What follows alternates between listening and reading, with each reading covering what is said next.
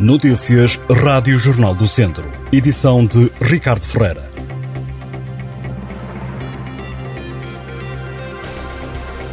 A criminalidade geral subiu no último ano nas cidades de Viseu e de Lamego em comparação com 2019, o ano anterior à chegada da Covid-19. Já a criminalidade violenta e grave desceu, revelaram esta segunda-feira o Ministro da Administração Interna, José Luís Carneiro, e o Comandante da Polícia de Segurança Pública de Viseu, Pedro Sousa, isto nas celebrações dos 146 anos da Força Policial na cidade viziense.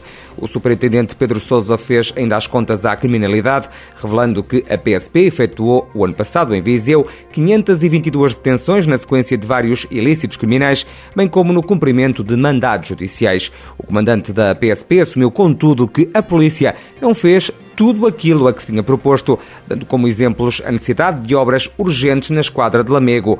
O presidente da Câmara de Viseu, Fernando Ruas, reivindicou um aumento do efetivo e obras nas esquadras. O ministro da Administração Interna anunciou que, no Orçamento de Estado para este ano, estão previstos investimentos de mais de 670 milhões de euros, estando previstas obras na esquadra de Lamego.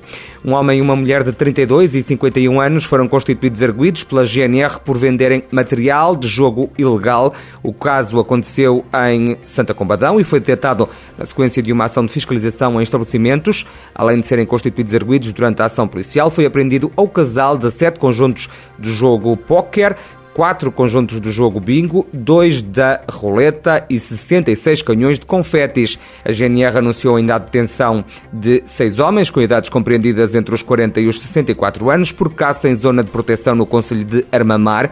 O grupo foi apanhado numa ação de fiscalização, estava a caçar a menos de meio quilómetro de um espaço de turismo. A GNR apreendeu aos detidos seis caçadeiras e mais de 300 munições.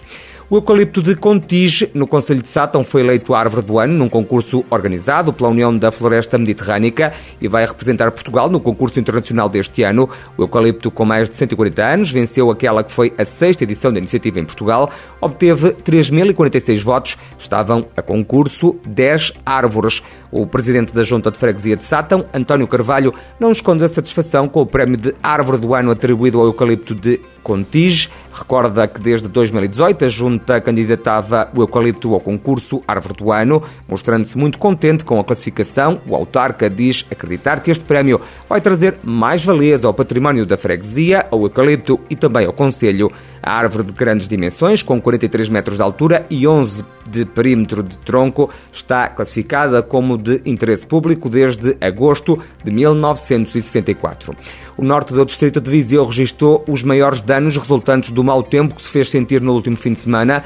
Várias estradas foram encerradas com a chuva intensa e derrocadas por toda a região. Uma das vias cortadas é a Estrada Nacional 222, em Ribeira, freguesia de Santiago de Piens, no Conselho de Sinfãs. O caminho vai estar encerrado por tempo indeterminado após uma avaliação de infraestruturas de Portugal, Proteção Civil Municipal e GNR. E começa já esta terça-feira o condicionamento de trânsito no IP3 por causa das obras na linha da Beira Alta, em causa a substituição de um viaduto ferroviário sobre a estrada que liga Viseu a Coimbra, junto a Santo Combadão. O trânsito vai estar cortado a partir desta terça-feira e até 13 de janeiro. A partir dessa data, a circulação no IP3 vai estar condicionada na zona de Santa Combadão. Estas e outras notícias em jornaldocentro.pt